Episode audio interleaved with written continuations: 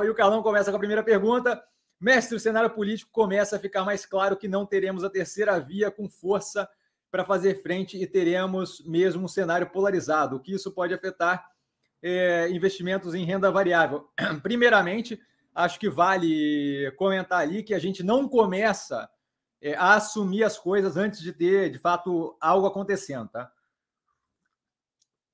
Eu, por exemplo, não vejo é, esse, essa, essa clareza de que a gente não tem chance de ter uma terceira via.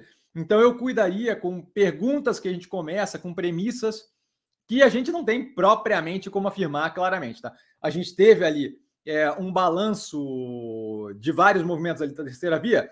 Moro que saiu, trocou de partido e não saiu mais da, da, da concorrência.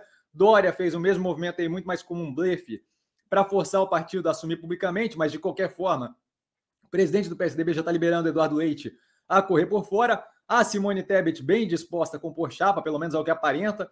Tá? É, eu acho que é muito cedo, tá? estamos aí em 2 de abril, muito cedo para a gente dizer que morreu uma terceira via, é, até porque tem uma quantidade considerável de forças ali querendo uma união de o que eles chamam, gosto, preferem chamar de centro democrático, em prol de uma unidade e uma, uma chapa única, tá? Então, assim, acho meio complicado e acho meio cedo para a gente sair descartando a existência da terceira via. Isso dito, eu não acho, como eu disse ontem no Compondo da Tese, que a gente está no momento que a gente é capaz de dizer é, para onde estamos indo no que tange ali a, a organização entre a, as possibilidades de voto. Tá? O que a gente tem é um centro, e aí eu vou chamar de centro porque os outros são claramente mais à direita ou mais à esquerda, mas a gente tem ali um centro democrático muito é, pulverizado ainda, Tá? Eu não sei se eu, eu não incluiria o Ciro Gomes nesse, nesse pacote, porque a, a, o pensamento dele descasa do, do outro resto do grupo, tá? mas de qualquer forma a gente tem ali um centro muito mais pulverizado que tem uma escolha que tem uma escolha é, que na minha visão é bem clara, mas que dado forças políticas, ego, interesse, longo prazo de carreira e por aí vai, dificulta que é o quê?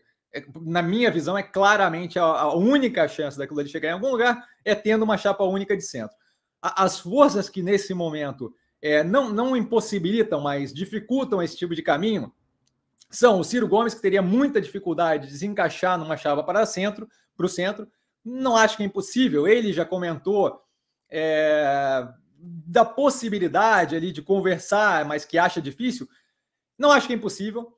Tá? Acho que talvez é, possa vir a acontecer, mas é, essa é uma parte que dificulta esse processo. Outra parte que dificulta o processo é, é, é claramente ali a, a, a, a, falta de vontade de alguns dos participantes com menor pontuação nas pesquisas de fato abdicarem da, da, da, da sua campanha para fazer de fato uma chapa única. Especificamente, especialmente o Dória, tá?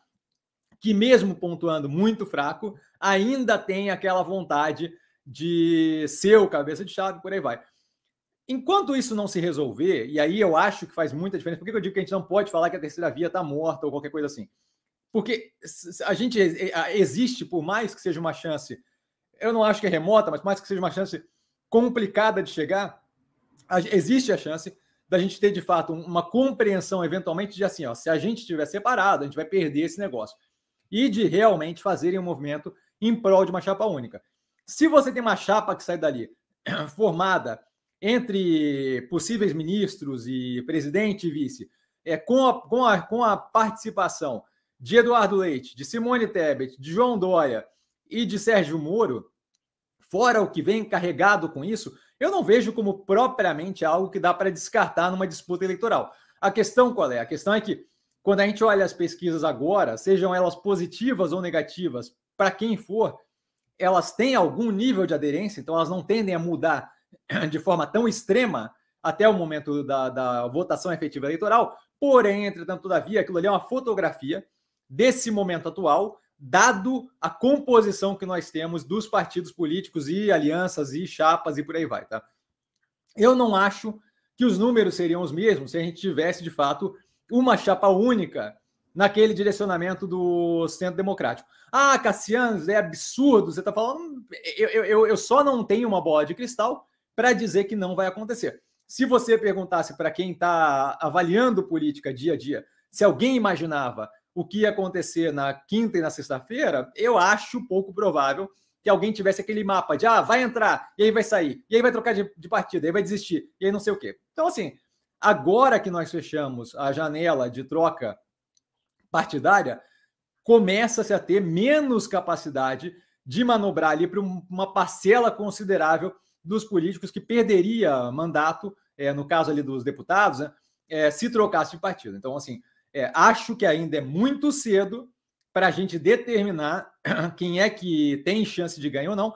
Eu não sei quem é que acompanhou a eleição de 2018, mas a gente viu é, o divisor de águas que foi algo que não era previsto antes, que foi justamente a facada no Bolsonaro, que mudou bastante das coisas no, na, no, no, no, no, que se seguia da eleição. É, é, ano de eleição é uma coisa que acho complicado querer sair dizendo o que vai acontecer, assumindo as coisas. Por incrível que pareça, essa não é a primeira vez que isso acontece. não sei quem lembra do Eduardo.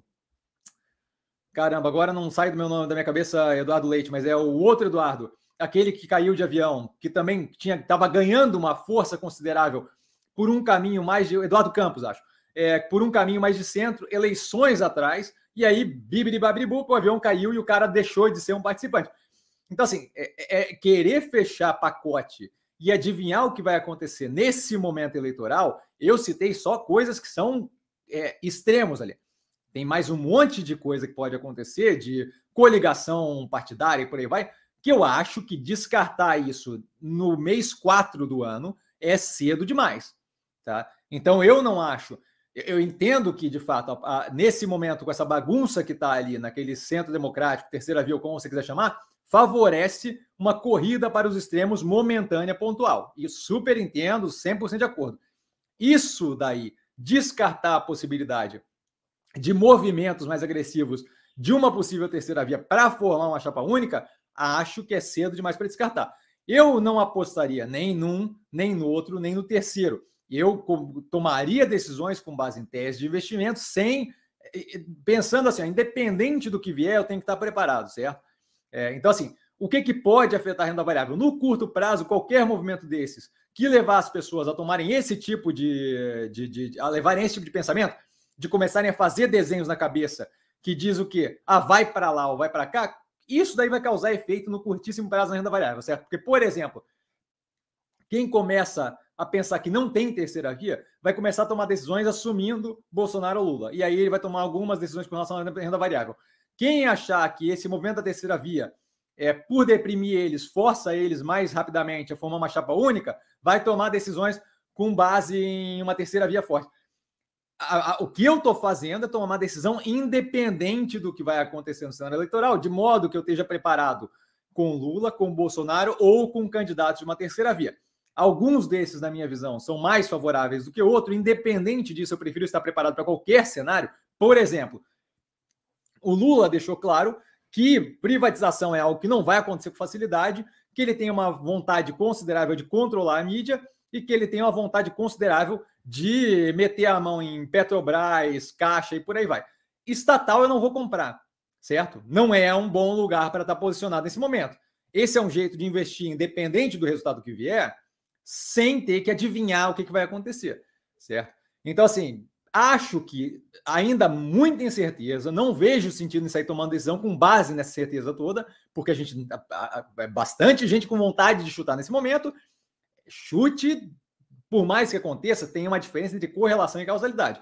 Eu, eu dizer que vai chover amanhã e chover amanhã não quer dizer que eu sabia que ia chover. Quer dizer que eu chutei e por acaso deu certo. Então eu cuidaria com essas assumptions. Eu cuidaria para não assumir que terceira via está morta ou não. O que eu vejo neste momento com relação à renda variável, por causa dos eventos é, ocorridos recentemente no que tange política, é volatilidade. Vai ter gente tentando adivinhar e tomando decisão sem ter, de fato, uma capacidade de previsão, porque tem muita coisa para acontecer, ninguém tem bola de cristal, acho eu, tá? É... Então, o que eu acho que vai gerar é volatilidade da renda variável. Pode ser mais positivo, pode ser mais negativo, dependendo do que vai acontecendo.